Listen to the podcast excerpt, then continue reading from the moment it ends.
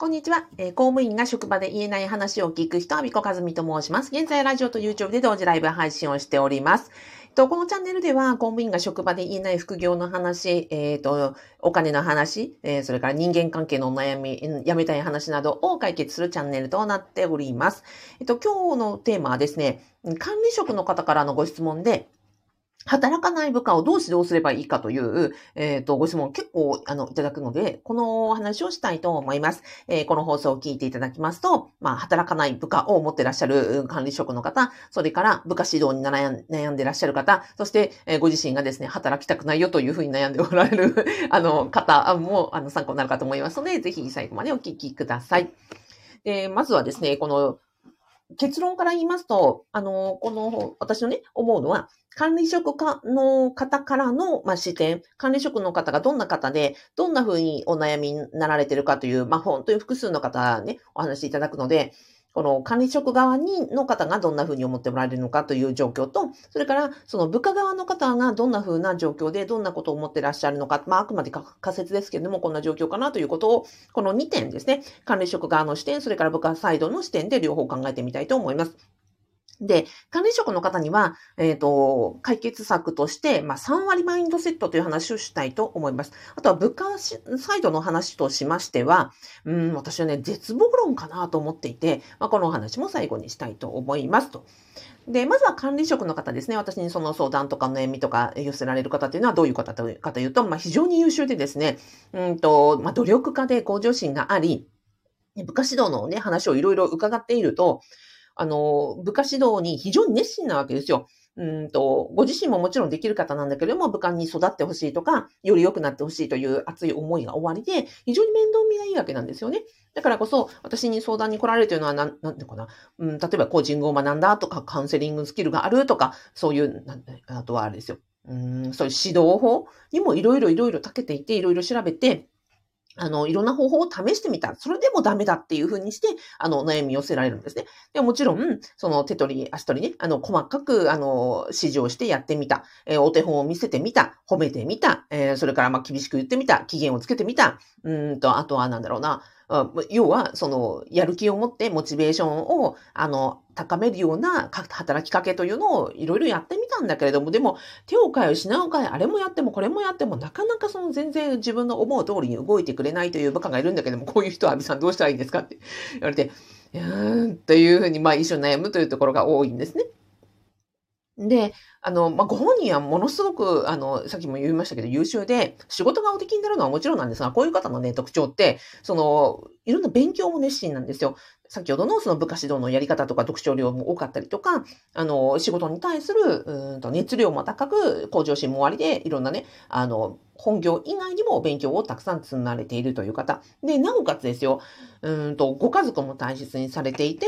あとは、その自分のそれ以外の趣味ですね。仕事、家庭、そして趣味も楽しんでおられる、なんか、時間管理もものすごく長けていらっしゃって、いや、すごいなって、私はそういう方のなんか時間管理能力を学びたいみたいな、いうような、あの、本当に、なんていうんですかね、まあ、理想の、うん、上司というか、その人間として、本当になんか理想的ないろんなバランスをとって、仕事とかプライベートとかご家族とか、まあいろんなところで、あの、より良くというふうに、うんと、向上心の高い方がまあ非常に多い。だからこそ、まあ、いろんなね、コーチングとか、その、えっ、と、カウンセリングスキルとか、えーと指導法とかを学んで、まあ、それでいろいろやってみてるんだけども、その、働かない部下はどうしたらいいのか、ここは本当になんか突破口がなくて困っているという方なんですよね。で、まあ、こういう方にお伝えしたいのは、私この間、とある経営者さんの話を聞いていて、あ、なるほどと思ったんですよ。で、まあ、いろんな会社を経営、複数の会社を経営されていて、で、その、まあ、たくさんね、複数会社を経営されてるわけですから、たくさんの部下というか、社員がいるわけですよね。で、この方がおっしゃっていたのは何かというと、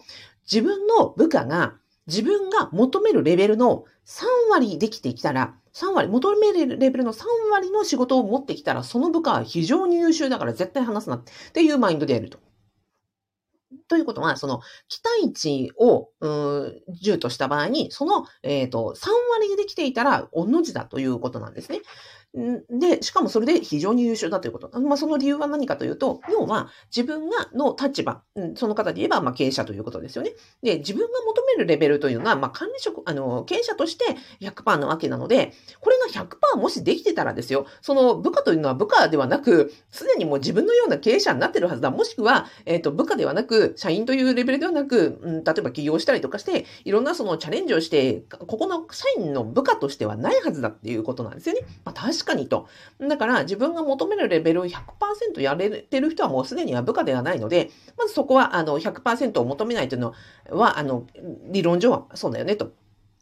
じゃあそうなった時にどうなるかというと、3割できていて、えー、もうその自分が考える3割なので、それだけでも非常にあの優秀だと思うと。で、そういう人を採用できたということは、まあ、非常に、あの、喜ばしいことだし、あ、この人はできる人だなというふうに思えば、その期待値とか、の、なんていうかな、うんと、素晴らしいなと思う、まあ、経営者の目線によってまた、えー、その人は、あの、育っていくんだから、どちらの意味でも、うんと、3割で非常に優秀というマインドが、あの、で、その経営をしていると、部下を育てている、うんと、社員をマネジメントしてるっていうふうにおっしゃってたんですよ。なるほどねと。だから、えっ、ー、と、管理職の方から見て、あ部下が今、期待値のどれぐらいできてるんでしょうかね。えー、もしもその部下が、あなたが思う、管理職が思う100%のことをできているならば、まあ部下じゃないわけじゃないですか。もしくはもうちょっと昇進してるわけですよね。なので、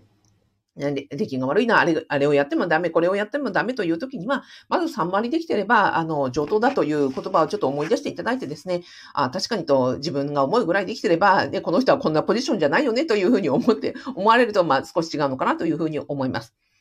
で、次に部下サイドですね。今の話は管理職サイドの話でしたね。まあ非常に優秀で、えっ、ー、と、いろんなね、あの、タイムマネジメントができ、まあ、向上心も豊かなので、それであれこれ試しても部下が働かないと。えそういう方には、そういうね、ご自分の思うレベルに到達してれば、その部下は部下ではなく、えー、3割到達してれば、よしと思うという話です。で、次に、えー、部下サイドの話を置きますね。で、部下サイドの話を思った時に、どうしてこの人たちが働かないのかっていうことは私はなんかね、想像してたんですよ。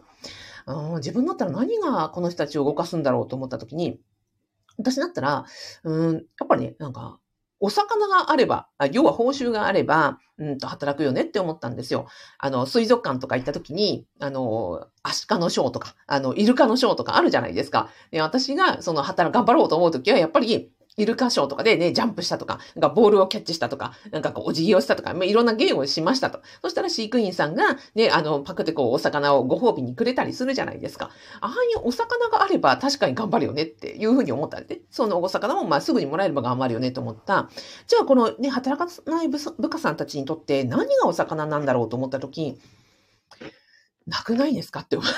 ったんですよ、お魚。公務員として働くうん、時に、上司の指示を聞いて、お魚って何なんですかね？私、うん、ちょっと思い当たらなかった。確かに給料はもらいますよ。賞与もいただきますよ。それはありがたいことだけれども。でも今、目の前の部下、あの、上司さんが、あの、こうしなさいと言ったことを聞くモチベーションではないですが、まあ、はっきり言えば、聞こうが聞く前がお給料はもらえるし、聞こうが聞く前が、まあ、多少の額は変われでも、ね、年に2回は賞与はもらえるわけじゃないですか。だったとしたら、このね、上司さんの言うことを聞くときのモチベーションって何なんだろうって思ったときに、正直あんまりないなって思ったんですよ。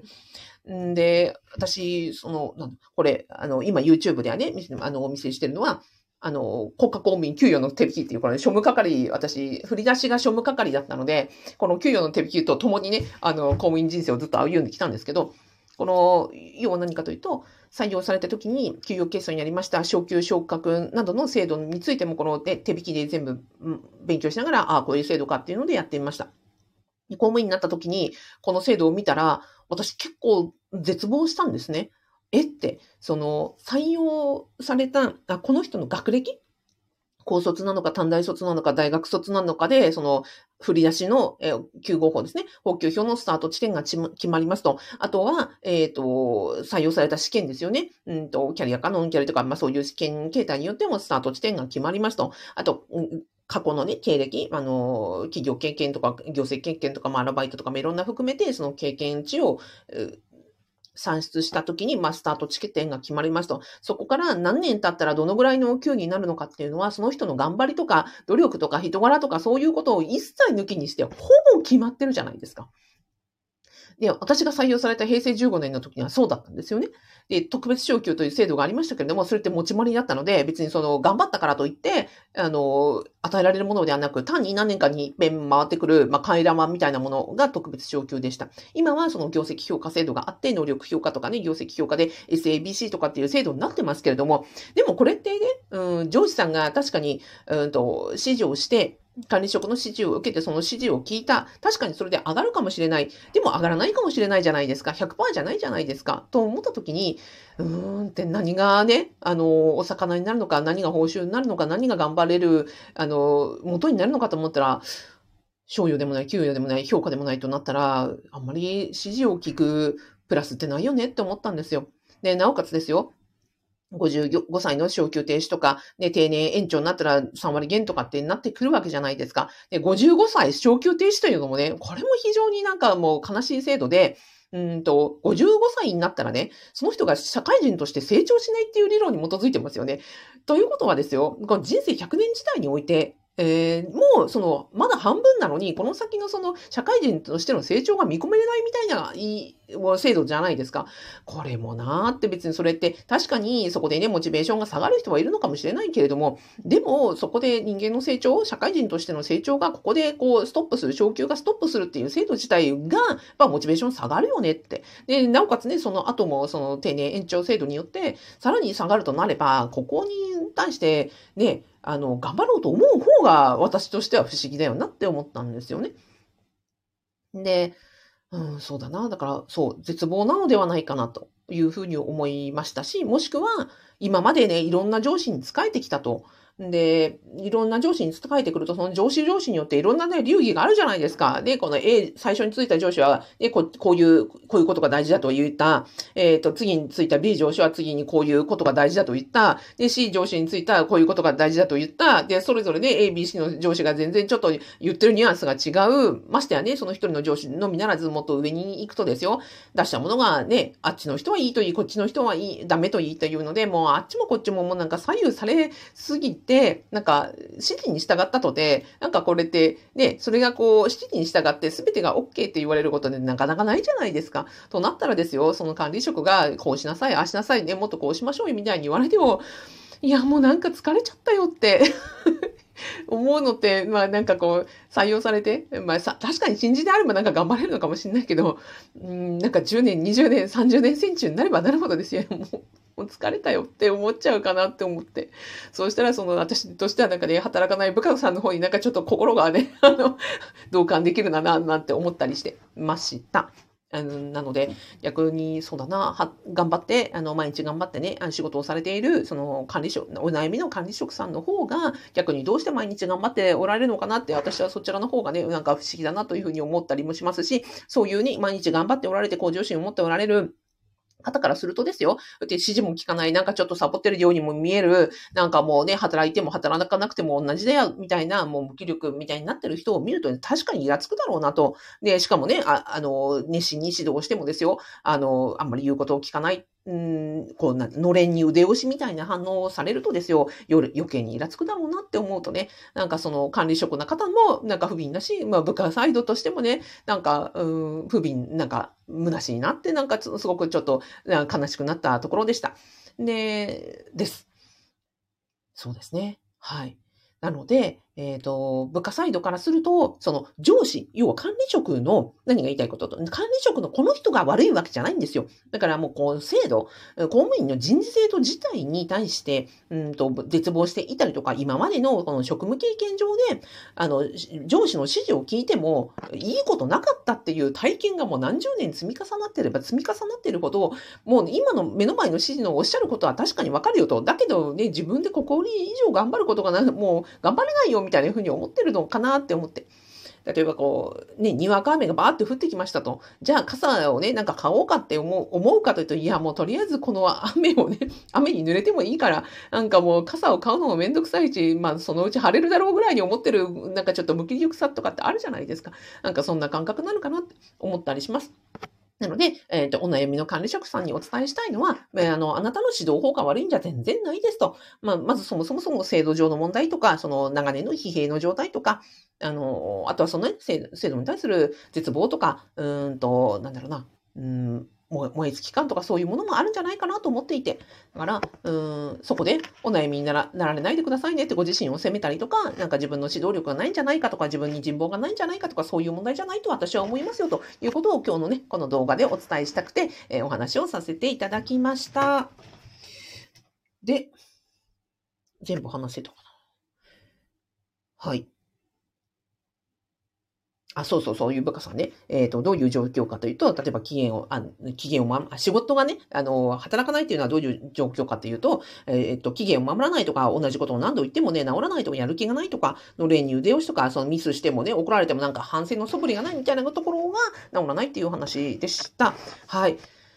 えっ、と、はい。ちょっとなんか救いがない話かもしれませんが、もし私が言えるとすれば、私結構それが、そのね、働かない部下さんの気持ちがわかるんですよ。その制度に対してなんかこう、絶望したりとか、なんかこう、思いつき感とか、キャパオーバーな感じとか、うんというのがなんかわかるので、もしあれだったら、そういう人って、なんか副業とかやると、部下さんの方ですよ。部下さんとかは、なんか副業とかやると、自分がやったことが、なんか、そのままダイレクトに反映される、副業、本業じゃないところの方が、なんか生き生きと働けるのかもなーなんて思ったりはしました。はい。なので、まあ、もし、管理職からね、副業を進めるということはないかもしれませんが、まあ、今日の話が何かの参考になれば幸いです。はい。えっ、と、副業にもしね、興味が、あの、今の仕事に絶望されていて、えっ、と、副業に興味があるという方はですね、私がやっております、アミコカズミの副業不動産ゼミの無料動画セミナーご案内を、えー動画の概要欄とラジオの説明欄に、えーつけておりますので、よかったらご覧ください。はい。ではでは、えーラジオでコメントいただきました。あ、スーさんありがとうございます。ミキさんありがとうございます。えー管理栄養士ママチさんありがとうございます。たけさんありがとうございます。スーさん、えーたまたま職場の方と公務員のモチベーションは何だろうと話していたので、えータイムリーな話題です。いや、本当ですよ。聞きたいですよね。なんで頑張るのか。はい、ミキさん、上司の方も自分を責めがちですが、そんな必要はないんですよ。いや、そうなんですよ。いや、本当あのー